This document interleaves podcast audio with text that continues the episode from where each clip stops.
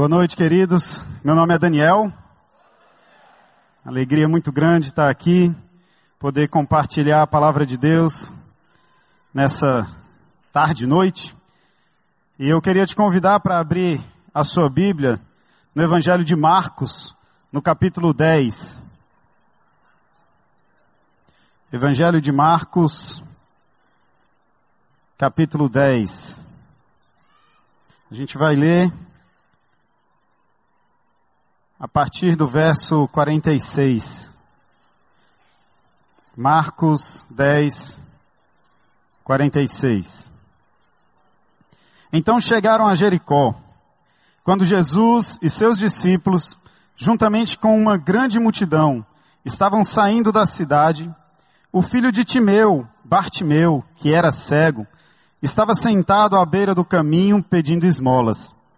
Quando ouviu que era Jesus de Nazaré, começou a gritar: Jesus, filho de Davi, tem misericórdia de mim. Muitos o repreendiam para que ficasse quieto, mas ele gritava ainda mais: Filho de Davi, tem misericórdia de mim. Jesus parou e disse: Chamem-no. E chamaram o cego. Ânimo, levante-se, ele o está chamando. Lançando sua capa para o lado, de um salto pôs-se em pé e dirigiu-se a Jesus. O que você quer que eu faça? perguntou-lhe Jesus. O cego respondeu: Mestre, eu quero ver. Vá, disse Jesus. A sua fé o curou. Imediatamente ele recuperou a visão e seguiu Jesus pelo caminho. Louvado seja o teu nome, Senhor. Louvado seja o teu nome, Pai, pelo que já aconteceu aqui. Como o Senhor já foi exaltado aqui nessa tarde e noite, Deus. Que o Senhor seja exaltado mais ainda, Pai. Eu quero, Senhor Deus, colocar aqui a minha vida, o meu coração. Quero colocar, Senhor Deus, a vida de cada um que está aqui ouvindo ou pela internet. Para que o Senhor fale, Deus. Eu repito aqui o pedido que eu tenho feito a Ti. Que o Senhor seja revelado nessa noite. Que Jesus Cristo seja revelado nessa noite. Que a gente possa ter um entendimento, Deus, da grandeza, do poder, da majestade, do amor, da graça, da misericórdia do teu filho Jesus, que morreu em nosso lugar. Usa, Senhor, esses momentos aqui de ministração da tua palavra no nome de Jesus. Amém. Amém. Meus irmãos, essa história contada aqui no Evangelho de Marcos, é também contada no Evangelho de Mateus e no Evangelho de Lucas. E como toda história, ela tem os seus personagens. Uh, não tem como a gente contar uma história, não tem como a gente narrar uma história sem ter um personagem. Toda história, seja verdadeira ou seja ficção, ela tem personagens. Tem os heróis, tem os vilões, né? o protagonista, tem o, os personagens coadjuvantes, tem os, os figurantes. Toda história tem um personagem. Mesmo que você conte a história de uma cidade, a cidade vai ser o personagem. E esses personagens é que fazem a gente se identificar com a história. São justamente é justamente quem constrói história de ficção, por exemplo. Eles fazem de tudo para capricharem nas características dos personagens. Para que os personagens não traiam as suas próprias características. Porque são as características desses personagens que fazem com que a gente se identifique com eles. Por exemplo, muita, muita gente, muito estudioso, entende que crianças e adolescentes órfãos se identificam muito com o super-homem. Por ele ser órfão e ser poderoso, então eles se identificam. Existem características ali que se identificam. Aliás, é até interessante notar, né, que parece que super-herói geralmente são órfãos, né? Batman, Homem-Aranha, Superman, né? E esses personagens, eles, eles trazem para a gente algum tipo de identificação, seja por semelhança, porque a gente se enxerga naquele personagem, e isso nos comove, nos emociona, nos alegra, nos entristece, mas a gente se enxerga naquele personagem. Ou seja, por curiosidade, por ser uma pessoa, um, perso um personagem totalmente diferente de como a gente é, ele nos, nos traz curiosidade. Os personagens, ou então por admiração, é como a gente gostaria de ser. Fato é que toda história tem um personagem, tem personagens, e esses personagens, eles mexem com a gente, eles nos ensinam, eles nos mostram caminhos certos e errados, e toda história, toda boa história tem um protagonista, tem um antagonista que é o vilão, tem o coadjuvante, tem o figurante. E na vida real também não é diferente. Essa história que nós lemos aqui, história contada aqui no livro de Marcos, ela também tem esses personagens. E eu quero, nessa noite, focar nesses personagens, para que eles nos ensinem. E quando eu digo personagens, eu não estou dizendo necessariamente uma pessoa. O cego Bartimeu é uma pessoa.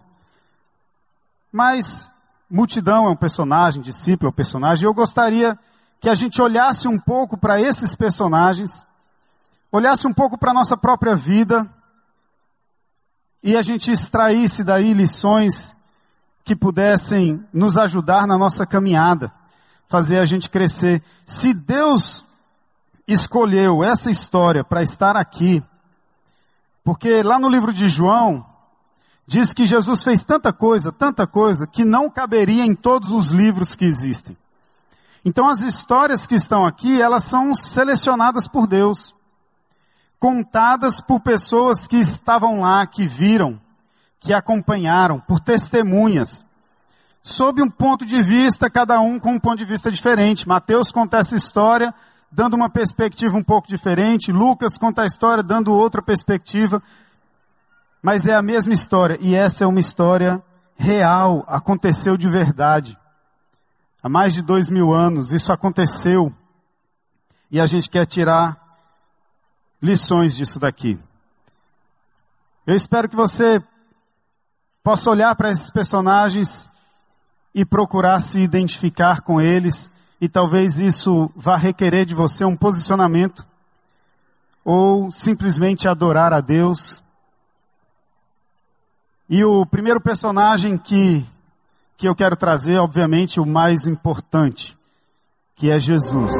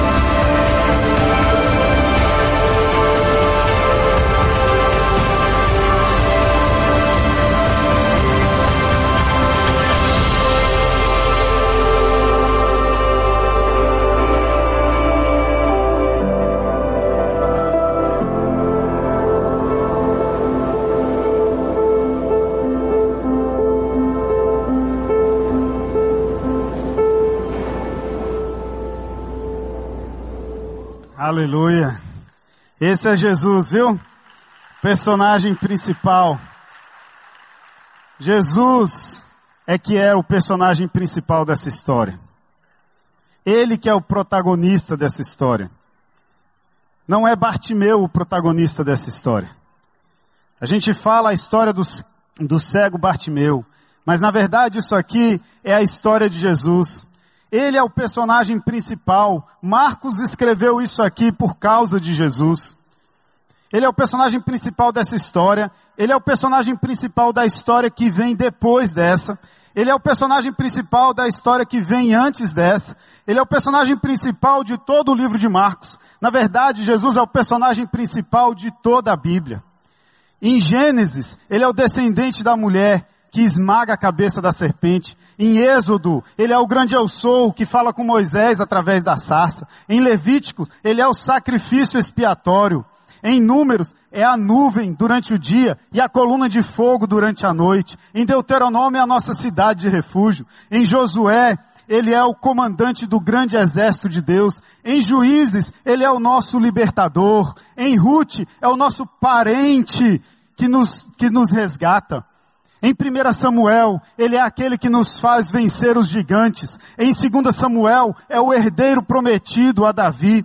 No primeiro livro de Reis, ele nos tira da caverna e mostra que nós não estamos sozinhos. No segundo livro de Reis, ele, ele é aquele que abre os nossos olhos espirituais e cega os olhos do inimigo. No primeiro livro de Crônicas, ele é o rei acima de todos os reis. No segundo livro de Crônicas, ele é aquele que perdoa os nossos pecados e sara a nossa, a nossa terra.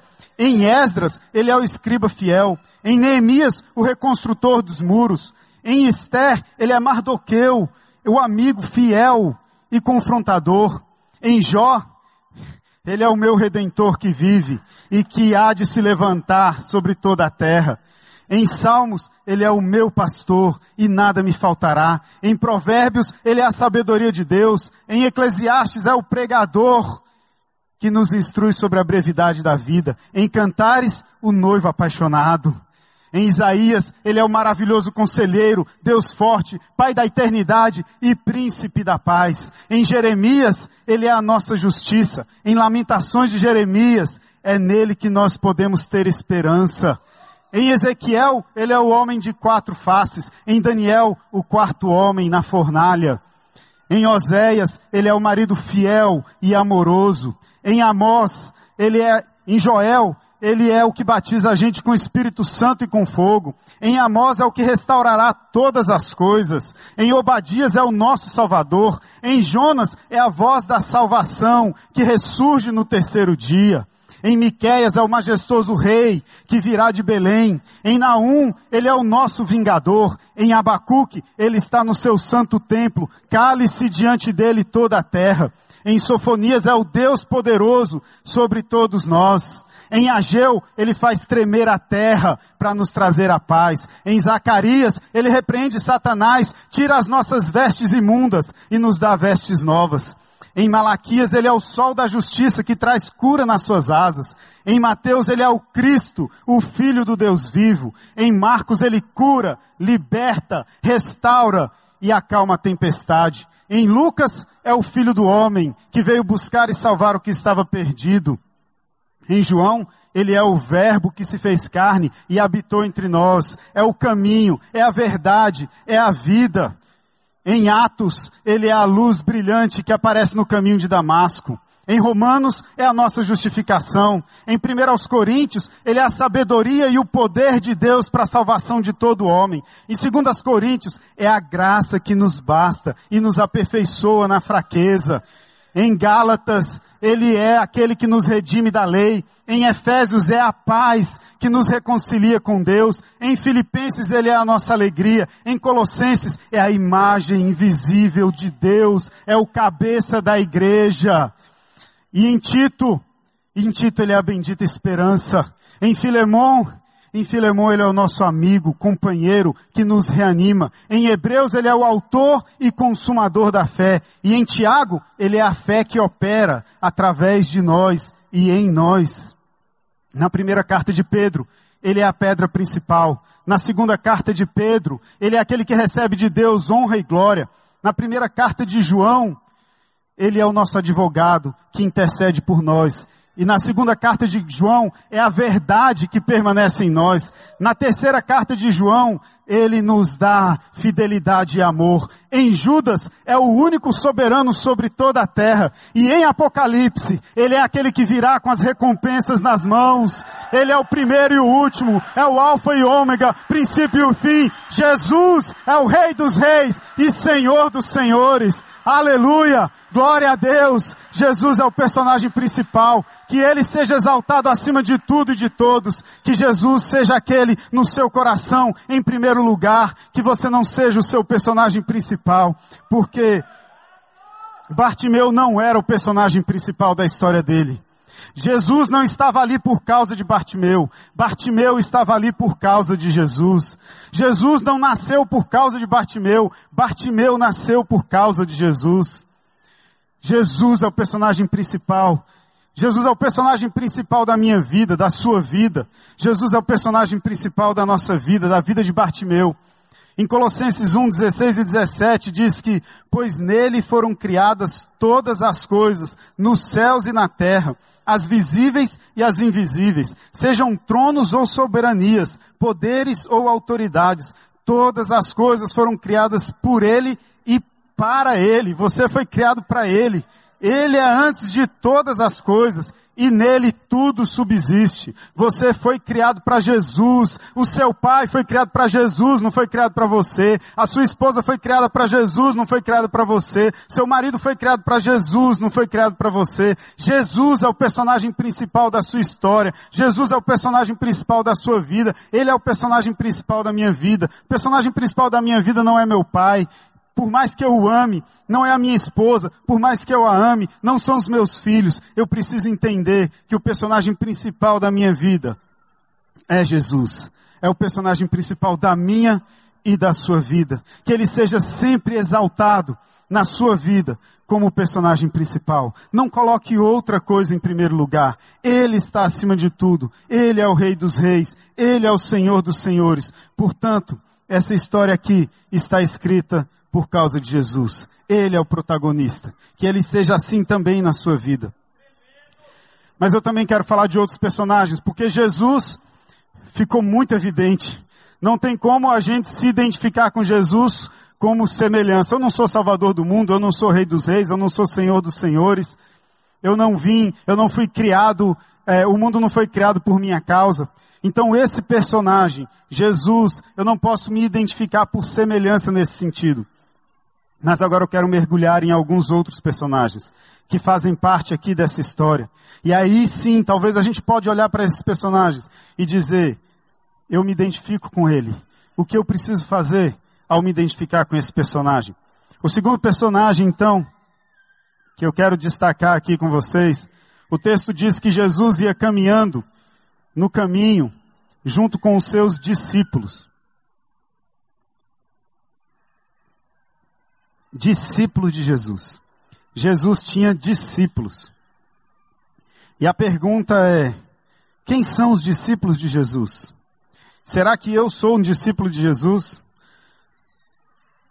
O que diferencia esse personagem, discípulo de Jesus, com outros personagens? O que caracteriza esses discípulos?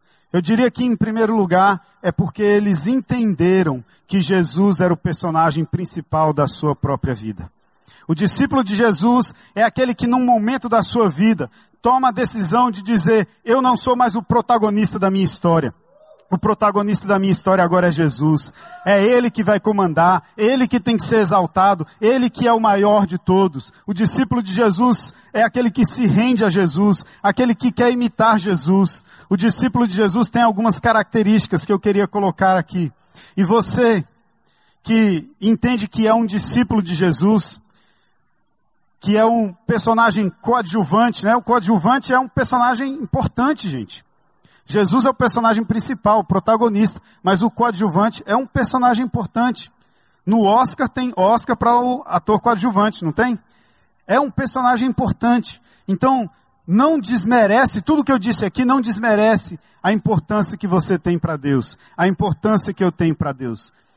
Mas o discípulo de Jesus, ele tem algumas características muito evidentes. E a gente pode ver isso tanto no discurso de Jesus, quando fala sobre o que é ser discípulo, quanto na vida daqueles que foram discípulos de Jesus. Então a primeira característica que eu quero ressaltar para que a gente possa se confrontar com ela e dizer realmente eu sou discípulo de Jesus, é que o discípulo de Jesus ele prioriza Jesus. Jesus está em primeiro lugar. E Jesus disse isso.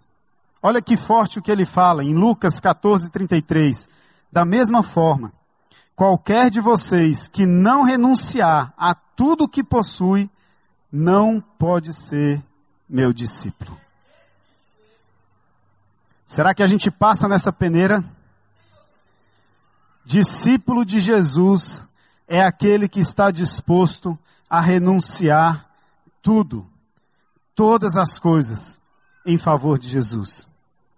Às vezes a gente não toma o passo de ser discípulo de Jesus porque a gente está agarrado em coisas, agarrado num relacionamento errado, agarrado na bebida, agarrado na prostituição, agarrado na pornografia, agarrado no roubo, agarrado em tantas coisas que a gente não consegue se desvencilhar dessas coisas para dizer assim: eu quero e eu vou ser discípulo de Jesus. Às vezes o dinheiro nos prende. E a gente não consegue se soltar para Jesus, não consegue se lançar para Jesus. O verdadeiro discípulo de Jesus está disposto a largar o que for necessário inclusive amizades. Inclusive amizades. Às vezes na sua caminhada você, quando você toma uma decisão para ser discípulo de Jesus, você vai ter que deixar de lado alguns amigos. Porque são amigos que te levam para o mau caminho, que te distanciam de Deus e não querem assumir um compromisso com Jesus. Mas renunciar esses amigos ou relacionamentos torna-se muitas vezes muito difícil. E em certo momento, os discípulos conversando com Jesus sobre isso, e Pedro falou assim: Mas Jesus, eu renunciei tudo para estar contigo. Renunciei todos os meus amigos para estar contigo. E Jesus faz uma promessa maravilhosa. Ele fala assim: que todo aquele que renunciar tudo por ele, vai receber ainda nessa vida o dobro. E na eternidade vai ter a vida eterna. Então fique tranquilo. Se está faltando isso para você ser discípulo de Jesus, não se preocupe, não vai fazer falta o que você precisar renunciar para ser um verdadeiro discípulo de Jesus. Jesus fala que se você não estiver disposto a renunciar, não pode ser meu discípulo. Um certo jovem rico uma vez chegou para Jesus. Ele era muito religioso. Ele fazia tudo certo. Ele cumpria toda a lei. Ele cumpria todas as ordenanças religiosas. Estava tudo certo na vida dele. Só que ele era rico. Mas ele era apegado ao dinheiro. E quando, quando ele chega para Jesus e pergunta, Jesus, o que eu preciso fazer para herdar a vida eterna? Jesus, o que eu preciso fazer para ser seu discípulo? Jesus vira para ele e fala assim: larga tudo que você tem, pega os seus bens, seu dinheiro, dá tudo para os pobres. Jesus não mandou dar para o ministério dele, não, mandou dar para os pobres. Dá tudo para os pobres. Tudo pobres. Dá tudo para os pobres. E aí você vem e me segue. Aquele homem não conseguiu renunciar. Saiu dali triste. E Jesus também ficou triste. Disse como é difícil. Alguém que é apegado ao dinheiro desse tanto. Como é difícil um rico entrar no reino dos céus. Mas, de novo, Jesus sempre tem uma palavra maravilhosa, né? O que é difícil para o homem não é difícil para Deus, porque para Deus tudo é possível. Então, se você está apegado ao dinheiro e isso tem dificultado você entregar a sua vida para Jesus, renuncia, meu irmão. É possível, no poder de Deus. Se você está apegado à bebida e não consegue largar, renuncia, no nome de Jesus. E renunciar significa a disposição de deixar isso. Porque algumas coisas a gente não consegue largar na hora. Algumas coisas precisam de um processo. Graças a Deus, porque aqui na igreja a gente tem o Celebrando Restauração. que tem sido usado como instrumento poderoso de Deus para trabalhar a vida daqueles que decidiram ser discípulos de Jesus e largar essas coisas que têm prendido, vícios, maus hábitos, e até mesmo nós que já somos discípulos de Jesus, que ainda estamos entranhados com essas coisas e que precisamos nos libertar delas. Celebrando Restauração tem sido um instrumento de Deus aqui. Talvez você tome a decisão hoje de ser discípulo de Jesus e precisa aí de um acompanhamento. Ou talvez hoje mesmo Deus te liberta que você, se é o cigarro, se é bebida, se é prostituição, você vai ter nojo disso. Eu não sei como Deus vai fazer na sua vida. Eu só sei que o seu coração, para ser discípulo de Jesus, tem que ser um coração que quer renunciar. A outra característica desse personagem, discípulo de Jesus, é o desejo de conhecer mais de Jesus. Eu quero conhecer mais de Jesus. Eu quero saber como que Ele é. Eu quero saber o, o que Ele pensa. Eu quero me relacionar com Ele. Eu quero conversar com Ele. Eu quero saber como que foi o sofrimento dele na cruz. Eu quero saber como que foi esse negócio de morrer, de ressuscitar. Como que era Ele antes, quando Ele vivia com o Pai. Que o Pai o amava antes da fundação do mundo. Que ele, nele foram criadas todas as coisas. A palavra. Eu quero conhecer. Eu preciso conhecer Jesus. Paulo expressa muito bem isso, quando ele fala de todo o conhecimento teórico que ele tinha adquirido na vida toda dele. Aí ele diz que ele percebeu que essas coisas não valiam muito.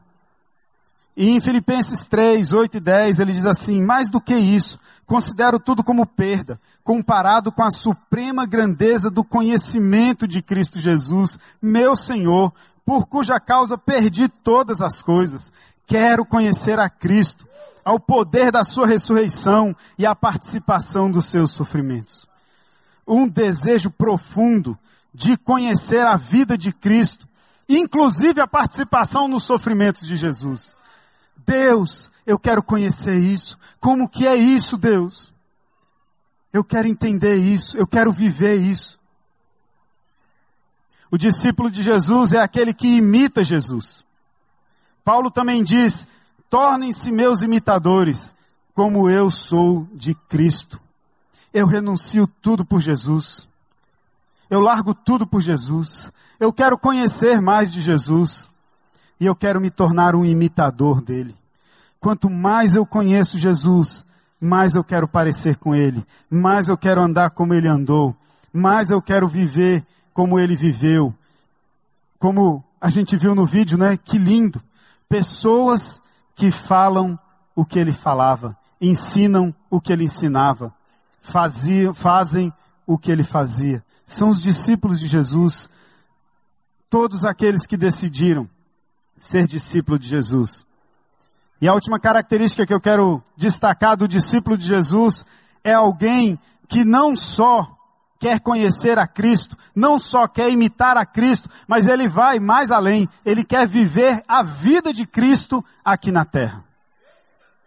Ele quer ser alguém que diz assim: Jesus, eu não vou mais viver a minha vida, eu vou viver a sua vida. Se fosse o Senhor aqui no meu lugar, o que, que o Senhor faria? Eu quero fazer isso. Eu quero viver, quero viver a sua vida. De novo, Paulo exemplifica isso muito bem. Em Gálatas 2:20, fui crucificado com Cristo. Assim, já não sou eu quem vive, mas Cristo vive em mim. A vida que agora vivo no corpo, vivo-a pela fé no Filho de Deus, que me amou e se entregou por mim. Gente, a coisa mudou. Você é discípulo de Jesus, mudou. A sua vida não é mais a mesma. Agora você vive a maravilhosa vida de Jesus. Agora é para viver aquilo que Jesus viveria. Se você está perdendo alguma coisa aqui nessa vida, porque você está vivendo algo que é a vida de Jesus, saiba que é assim que você está ganhando. Porque Jesus diz que aquele que perder a sua vida por amor a mim, esse é que vai ganhar a vida. Lá em Colossenses também Paulo diz que, que a nossa vida, ela está escondida com Deus. No momento que eu me torno discípulo de Jesus, no momento que eu entrego a minha vida para Jesus e falo, eu quero ser discípulo de Jesus, Jesus pega a minha vida e esconde de forma preciosa lá no céu. E aí eu passo a viver aqui a vida de Jesus. Passo a trilhar o caminho de Jesus e a minha vida está guardada lá no céu. Paulo fala que a nossa vida está escondida com Deus e ela há de ser revelada quando Jesus voltar. A vida verdadeira, a sua vida, vai ser revelada quando Jesus voltar. Não é essa aqui. Essa aqui, a gente é estrangeiro. A gente é peregrino. A gente é passageiro. A gente é para viver a vida de Jesus. E obviamente isso não representa uma vida de monastério. Uma vida completamente espiritual. Porque Jesus, ele andava com as pessoas, ele pegava nas pessoas, ele pagava os impostos, ele comia, ele fazia, ele participava de festas, ele estava junto com as pessoas conversando, ele separava tempo para orar também. A vida de Jesus fluindo dentro de mim. Que isso possa ser uma realidade na minha vida. Eu quero viver a vida de Cristo. Você quer viver a vida de Cristo? Você quer viver a vida de Cristo? O discípulo de Jesus entende que a sua verdadeira vida está guardada e reservada lá no céu. Que no dia que Jesus voltar, Ele vai revelar essa vida para a gente. Ele vai dar até uma pedrinha branca com um novo nome. Essa é a sua vida. Esse é o relacionamento que eu tenho com você agora pela eternidade. Viva, aproveite, desfrute, porque é eterno. É isso que Deus tem reservado para a gente, queridos.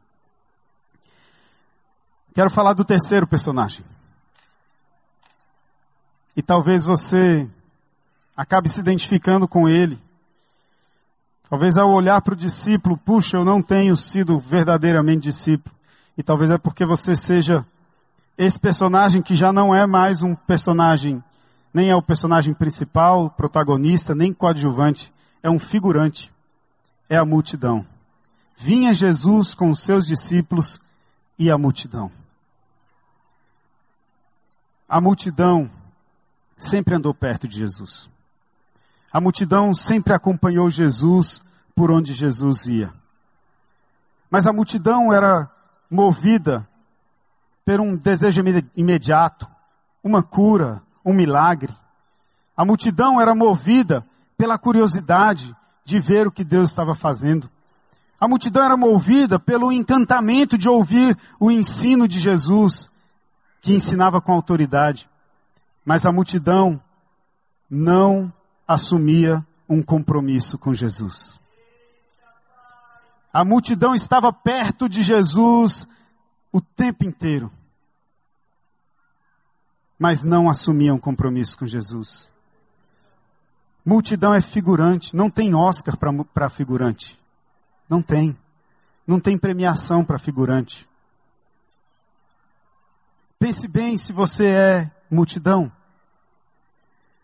Você tem andado perto de Jesus, tem visto milagres na vida das pessoas que estão à sua volta, aqueles que decidiram ser discípulos de Jesus. Tem ouvido que Jesus é o Senhor e Salvador. Ele, você sabe que Ele te perdoa. Você sabe que Ele te aceita do jeito que você é. Mas falta assumir um compromisso com Jesus. A multidão está andando perto de Jesus. Será que aqui no nosso meio nós temos esses personagens? A multidão aqui? Será que Deus está te falando hoje que você é a multidão? Você tem andado perto de Jesus o tempo todo, tem ouvido e não assume um compromisso. Deixa eu te fazer uma pergunta: vai ser assim a vida inteira? É isso mesmo que está reservado para você? Foi para isso que você nasceu, ser figurante da sua própria vida, ser multidão a vida inteira, não reconhecer que Jesus é o personagem principal, é isso que está reservado para você até o dia da sua morte. Jesus quer tirar você da multidão. Jesus quer olhar para você no meio da multidão. E Ele quer tirar você do meio da multidão. Ele quer te fazer discípulo.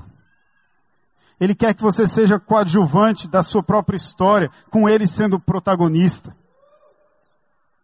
Ele quer que você viva ao lado dele. Talvez hoje seja o dia de você sair da multidão e se tornar um discípulo de Jesus. Vale a pena, vale a pena. Deixa de ser multidão em nome de Jesus. Vale a pena ser discípulo de Jesus. É bom demais. Pergunte para qualquer discípulo de Jesus aqui. Ninguém se arrepende, ninguém se arrependeu, porque ser discípulo de Jesus verdadeiramente é muito bom. Deus quer mais para você. Deus quer que você saia da multidão. Mas talvez você ainda não tenha saído da multidão por causa de um outro personagem que tem nessa história. O antagonista, o vilão dessa história são os atrapalhadores. No verso 48, enquanto o cego gritava: Filho de Davi, tem misericórdia de mim. Algumas pessoas o repreendiam para que ele ficasse quieto. Existem atrapalhadores na sua vida. Talvez você ainda não saiu da multidão porque existem atrapalhadores. Existem pessoas que te impedem de chegar perto de Jesus. E é muito muito triste a gente perceber dois tipos de atrapalhadores. O primeiro que eu queria destacar aqui, e aí eu quero falar para mim mesmo, são os religiosos. Os religiosos, a religiosidade, muitas vezes é que atrapalha. Cego, não grita não, cego. Jesus está passando, você não está vendo não? Não pode ser desse jeito não. No relato de Lucas, diz que aqueles que iam na frente, rapaz, é o religioso, né? Os que iam na frente repreendiam Bartimeu, dizendo: Não grite, não grite, Jesus está passando. E muitas vezes a gente dentro da religião começa a colocar regra demais, começa a colocar impedimento demais, começa a colocar dificuldade demais. E aqueles que querem se aproximar de Jesus, a gente diz, não, desse jeito não, você tem que cortar esse cabelo, você tem que tirar esse piercing, você tem que trocar essa roupa, você tem que parar de beber primeiro, você tem que mudar a sua vida primeiro, você não pode não, você não pode não, e a gente atrapalha, mas Jesus quer que você continue gritando, filho de Davi, tem misericórdia de mim, filho de Davi, tem misericórdia de mim. Eu quero pedir perdão para todos aqueles que eu nem sei quem são, que eu atrapalhei, porque eu fui legalista demais. Meu Deus, tem misericórdia de mim, Senhor. Em Lucas 11, 52, Jesus fala para os fariseus: Ai de vocês, peritos na lei, porque se apoderam da chave do conhecimento, vocês mesmos não entraram e impediram os que estavam prestes a entrar. Misericórdia, Deus. Meu irmão, se você nunca saiu da multidão, porque tem alguma regra religiosa te atrapalhando, grite mais alto. Não deixe isso acontecer. Jesus é que vai trabalhar na sua vida. Jesus vai te aceitar do jeito que você está. Se precisar mudar alguma coisa, é Ele que vai mudar. É no poder dele que vai mudar. Porque não é regra que muda ninguém, não. Não tem regra que mude ninguém. Não adianta a gente dizer, não toque nisso, não toque naquilo, não pegue aquilo outro. Não adianta. Paulo fala lá em Colossenses 2, de 20 a 23. Já que vocês morreram com Cristo para os princípios elementares deste mundo, por que é que vocês, discípulos de Jesus, religiosos, cristãos, eu, por que é que eu? Então, como se ainda pertencesse a ele, se submetesse a regras. Não manuseie, não prove, não toque. Todas essas coisas estão destinadas a perecer pelo uso, pois se baseiam em mandamentos e ensinos humanos. Essas regras têm, de fato, aparência de sabedoria, com sua pretensa religiosidade, falsa humildade e severidade com o corpo, mas não têm valor algum para refrear os impulsos da carne. Discípulo de Jesus legalista. No nome de Jesus, amolece o teu coração. Recebe o pecador recebe o estranho, recebe o diferente, com amor, com graça. Meu pai conta que quando ele estava sendo evangelizado, ele tinha uma correntinha de uma santa. E que ele tinha recebido aquilo da mãe dele. E aquilo era muito precioso para ele.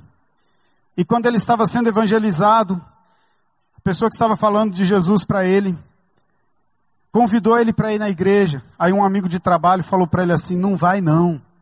Vão mandar você tirar essa correntinha. E meu pai falou assim: Se mandar tirar, eu nunca mais apareço lá. E pela graça de Deus, ninguém mandou tirar. e ele entregou a vida dele para Jesus.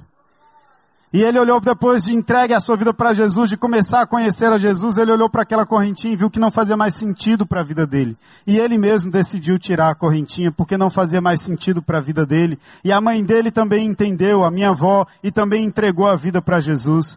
E hoje meu pai é missionário entre os índios, pastor, muitas vidas salvas através da vida dele. Porque um religioso não foi legalista. Porque um discípulo de Jesus não foi legalista. Não atrapalhou, não disse fica quieto. Não, não pode desse jeito não.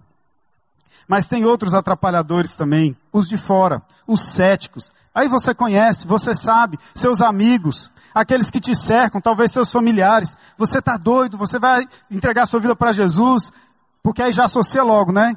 Você vai fazer parte de uma igreja, vai dar dinheiro para pastor, né? Já faz logo essa associação. Você está ficando doido, deixa de ser besta, não é isso não. Isso é loucura. E aí vem com toda a lógica para te convencer de que a mensagem do Evangelho não faz o menor sentido. Vem com toda a sabedoria humana e prova para você que é loucura.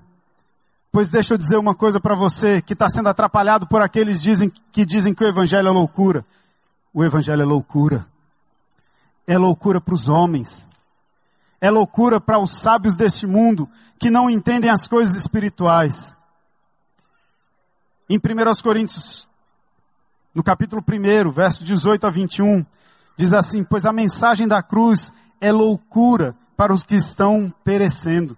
Mas para nós, os que estamos sendo salvos, é o poder de Deus, pois está escrito: Destruirei a sabedoria dos sábios e rejeitarei a inteligência dos inteligentes. Onde está o sábio? Onde está o erudito? Onde está o questionador desta era? Acaso não tornou Deus louca a sabedoria deste mundo? Visto que na sabedoria de Deus o mundo não reconheceu por meio da sabedoria humana. Agradou a Deus salvar aqueles que creem por meio da loucura da pregação. Aceite essa loucura, que a sua vida vai mudar em nome de Jesus.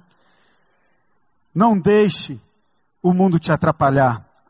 Tem muita gente gritando: fica quieto, fica quieto, fica quieto. Bem, não tem como não deixar de falar do Bartimeu, né? Afinal de contas, eu diria que ele é o co-protagonista, né? Existe esse tipo de personagem. É um personagem importantíssimo da história. O cego Bartimeu. Ele era um cego, pedinte.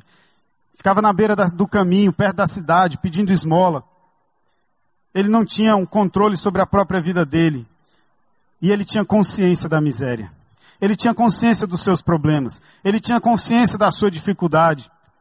Ele tinha consciência das suas limitações. E isso é importantíssimo. No CR a gente aprende que o primeiro passo é sair da negação, né? Ele saiu da negação, ele sabia que ali a situação dele era terrível. Ele fazia o que estava ao alcance dele, sentar na beira do caminho e pedir esmola. Mas ele tinha um profundo desejo de mudança. Você se identifica com isso? Dificuldade, limitação, miséria, talvez espiritual, cegueira espiritual, mas um profundo desejo de mudança. Ele estava atento ao que estava acontecendo. Em Lucas diz que ele perguntou: que barulho é esse? O que está acontecendo? Aí disseram: é Jesus que está passando. Jesus está passando. Ele estava atento com o que estava acontecendo. Você precisa estar atento com o que Deus está fazendo. Você precisa estar atento de saber que Jesus está passando. Você precisa ouvir falar assim: o que está acontecendo? Tem alguma coisa acontecendo aqui. 163 pessoas se batizaram, decidiram ser discípulo de Jesus. Que barulho é esse? Tem alguma coisa acontecendo aqui. É Jesus passando pelo caminho. É Jesus passando pelo caminho. Fique atento. Ele deu o seu grito de liberdade. Ao entender que era Jesus, ele começou a gritar: Filho de Davi, tem misericórdia de mim. Filho de Davi, tem misericórdia de mim. E mesmo as pessoas atrapalhando, ele não desistiu. Filho de Davi, tem misericórdia de mim. E ele tomou uma atitude quando Jesus então manda parar tudo. E manda chamar aquele cego. Jesus vai parar tudo por sua casa, viu? Se você gritar, Jesus, filho de Davi, tem misericórdia de mim, ele para tudo para ouvir o seu grito. E então a atitude dele não foi ficar lá esperando Jesus, não. Mesmo o cego, ele jogou a capa dele, deu um pulo e falou: Eu vou para o rumo de Jesus, eu quero estar perto de Jesus, eu preciso falar com esse homem. E aí acontece algo muito interessante, e que às vezes a gente se perde nesse processo. Ele chega na frente de Jesus. Alguém leva ele e Jesus faz a seguinte pergunta para ele: Meu filho, o que você quer que eu te faça? A resposta dessa pergunta depende de quem você acha que é Jesus. Se você acha que Jesus é simplesmente um mestre, se você acha que Jesus é só uma pessoa que passou pela terra, talvez se o cego achasse que Jesus era mais um perito na lei ou alguma coisa assim, ou alguém influente, ele ia falar assim: dá uma esmolinha. A esmolinha, pelo amor de Deus. Mas não. Bartimeu sabia que Jesus era o Rei dos Reis, o Senhor dos Senhores que Jesus era o filho de Davi, que Jesus era o Messias prometido, que Jesus tinha poder e autoridade para fazer qualquer coisa debaixo da, do céu e na terra. Jesus era poderoso. Sabendo disso, ele fala: Senhor, eu quero ver. Eu quero enxergar. Isso demonstra confiança no poder de Deus no poder de Jesus. Senhor, eu quero ficar livre das drogas. Senhor, eu quero ficar livre das, da bebida. Senhor, eu quero ficar livre dessa vida que tem me destruído. Senhor, eu quero mudar. Senhor, eu quero, eu quero deixar de ser um miserável espiritual. Senhor, eu quero deixar de ser um cego espiritual. Senhor, muda a minha vida porque eu confio no teu poder, porque eu sei que o Senhor pode me transformar, pode me curar, porque eu já tentei uma, tentei duas, tentei três e eu não consigo mudar, mas tu, Senhor, tu podes me mudar, Senhor. Essa tem que ser a atitude daquele que quer sair de cego para discípulo de Jesus. E aí ele, no verso 52, curado, restaurado, limpo, Jesus até fala assim: vá, tua, tua, tua fé te salvou. E o que ele fez? Seguiu Jesus pelo caminho. Aí você não consegue largar mais Jesus. Aí você não consegue largar mais Jesus. Será que você é o cego? Espiritualmente hoje você se identifica? Eu estou numa situação muito difícil. Eu não consigo mudar a minha própria vida. Eu não tenho controle sobre a minha própria vida. Eu quero mudar. Se você é o cego, eu quero te dizer uma coisa: Jesus está passando pelo caminho. Mas antes eu queria encerrar com um sexto personagem. Que ele é anônimo aqui nessa história. E esse personagem eu quero que você, que é discípulo de Jesus, você que tem Jesus como personagem principal da sua vida, você que sabe que Ele é o Senhor dos Senhores, é tudo aquilo que a gente viu de Gênesis a Apocalipse.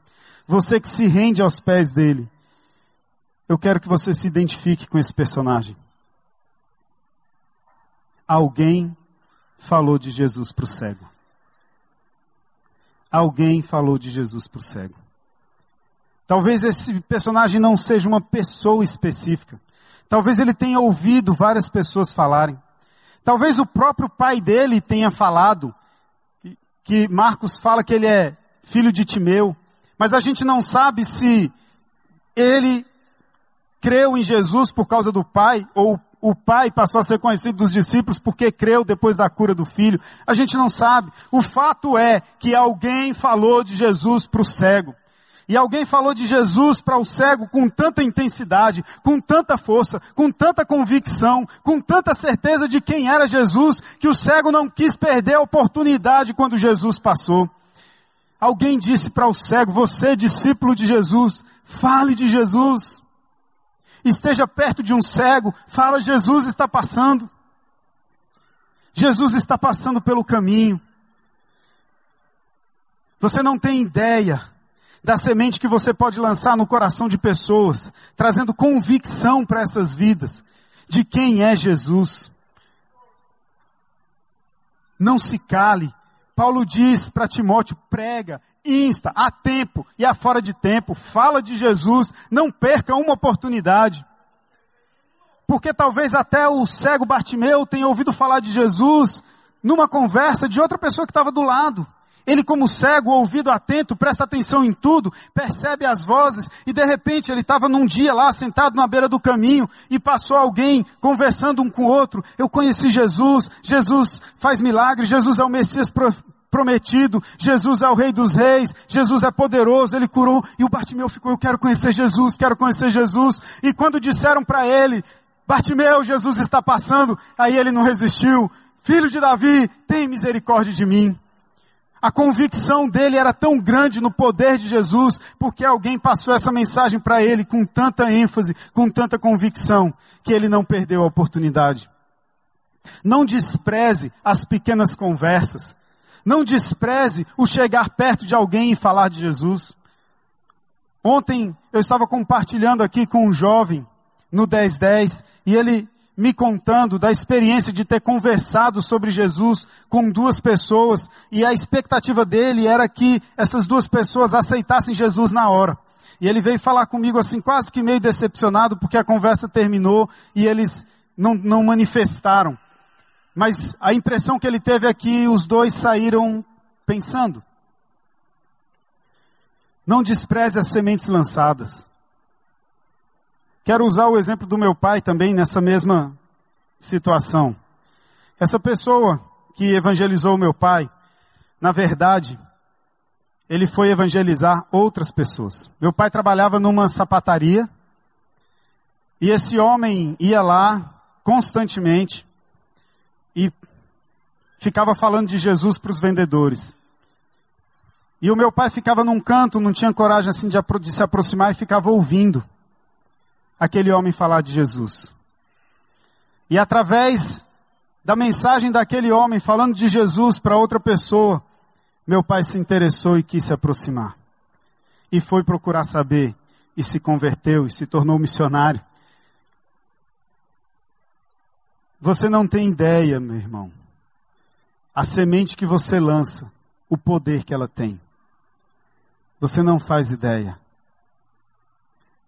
Eu ouvi uma história de que essas histórias que a gente ouve, né? De que um pregador ia pregar numa conferência e ele eu vou dar o exemplo de pregador, mas isso no dia a dia Deus vai te usar. E ele pregou e a expectativa dele é que houvesse muitas conversões. Porque Deus tinha falado ao coração dele através dessa conferência muitas pessoas vão se converter a Jesus. E ele pregou no primeiro dia, ninguém se converteu. No segundo dia, ninguém se converteu. No terceiro dia, ninguém se converteu. Ele já estava angustiado. E na última pregação, um menino de nove anos se converteu. O nome dele era Billy Graham. Que é o maior evangelista que mais gente se converteu através dele. Seja ilustração ou seja real essa história, O fato é que você não tem ideia do poder da semente que você lança no coração de alguém, que vai lançar no coração de outro, que vai lançar no coração de outro, que vai lançar no coração de outro. Esse personagem anônimo, que também é um coprotagonista ou um coadjuvante, que você seja esse personagem. No nome de Jesus. Eu quero desafiar você, discípulo de Jesus, a ser aquele que leva a mensagem, que fala, que diz: Jesus está passando pelo caminho. Não perca a oportunidade. Jesus está passando pelo caminho. Não perca a oportunidade.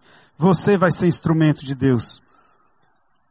E eu quero aqui voltar para você que talvez tenha se identificado com a multidão ou com o cego Bartimeu eu quero dizer para você, Jesus está passando hoje aqui. O meu desejo hoje é ser esse personagem anônimo. Não sei se isso é possível com um microfone na mão, mas o meu desejo é ser esse personagem anônimo. Para dizer para você, tudo que eu queria aqui hoje, que eu pedi para Deus, era mostrar quem é Jesus para você. Por isso eu me esforcei de falar sobre Jesus de Gênesis Apocalipse. Eu quero que você entenda quem é Jesus, quem é Ele desde o princípio, que Ele era antes de tudo ser criado, que Ele será para sempre o Rei dos Reis e Senhor dos Senhores, que Ele quer que você saia da multidão e se torne um discípulo dele, que Ele quer viver a eternidade contigo. O meu desejo hoje é ser esse personagem anônimo que diz para você: Jesus está passando por aqui hoje e Ele quer te curar, Ele quer te libertar, Ele quer te transformar, Ele quer mudar a sua vida. No nome de Jesus, eu vou pedir para você fechar os seus olhos um pouco e refletir sobre esses personagens. Deus revela, Pai. Revela, Deus, aonde nós estamos nessa história. Eu te peço, Deus, que hoje, aqueles que estão como multidão, que são figurantes da sua própria vida, entendam que o Senhor é o personagem principal. Entreguem a vida para ti, sejam discípulos de Jesus. Que no nome de Jesus, aqueles que são cegos, cegos espirituais, ou estão presos pelo pecado, ou presos pelos maus hábitos, pelos vícios, presos na sua própria vida, buscando solução, buscando esperança, fazendo de tudo, pedindo esmola na beira do caminho. O Deus provedor de todas as coisas está aqui. Ele não quer te dar esmola, ele quer curar a tua cegueira. Deus revela, Pai, no nome de Jesus. Eu quero perguntar se tem alguém hoje aqui que se identificou com isso, que se identificou como multidão ou como Bartimeu e quer, como Bartimeu, dar um salto e dizer: Eu sou discípulo de Jesus, eu quero seguir Jesus, filho de Davi, tem misericórdia de mim. Tem alguém hoje que quer dizer: Jesus, filho de Davi, tem misericórdia de mim. Alguém quer entregar a sua vida para Jesus hoje? Tem alguém hoje? Eu peço que você faça um sinal. Se você hoje é um cego na beira do caminho, ou tem sido multidão e percebeu, que você possa levantar a sua mão hoje e dizer: Jesus, tem misericórdia de mim. Hoje é o dia de você entregar. Jesus está passando pelo caminho. Aleluia. Glória a Deus. Glória a Deus. Glória a Deus. Mais alguém? Hoje é o dia. Você de repente tem deixado passar e quer tomar essa decisão hoje, como aqueles 163 de hoje de manhã que se tornaram, que, que disseram que eram discípulos de Jesus diante do batismo. Há mais alguém hoje aqui? Há mais alguém? Em nome de Jesus. Glória ao teu nome, Senhor. Glória ao teu nome. Glória ao teu nome. Você que é discípulo de Jesus, seja esse personagem anônimo no nome de Jesus. Você que entregou a sua vida para Jesus, eu quero pedir para quem está aí do seu lado, que ore com você, que te acompanhe ali para o Conexão Central onde você vai ser instruído, vão orar por você, vão te ajudar na caminhada, vão te incluir num grupo pequeno. Quero convidar você a ficar de pé agora no nome de Jesus. Vamos exaltar esse Deus maravilhoso, a esse Jesus, o Cristo, Filho do Deus vivo, aquele que era, que é, que há de vir e que cura e que liberta, no nome de Jesus. Amém. Louvado seja Deus.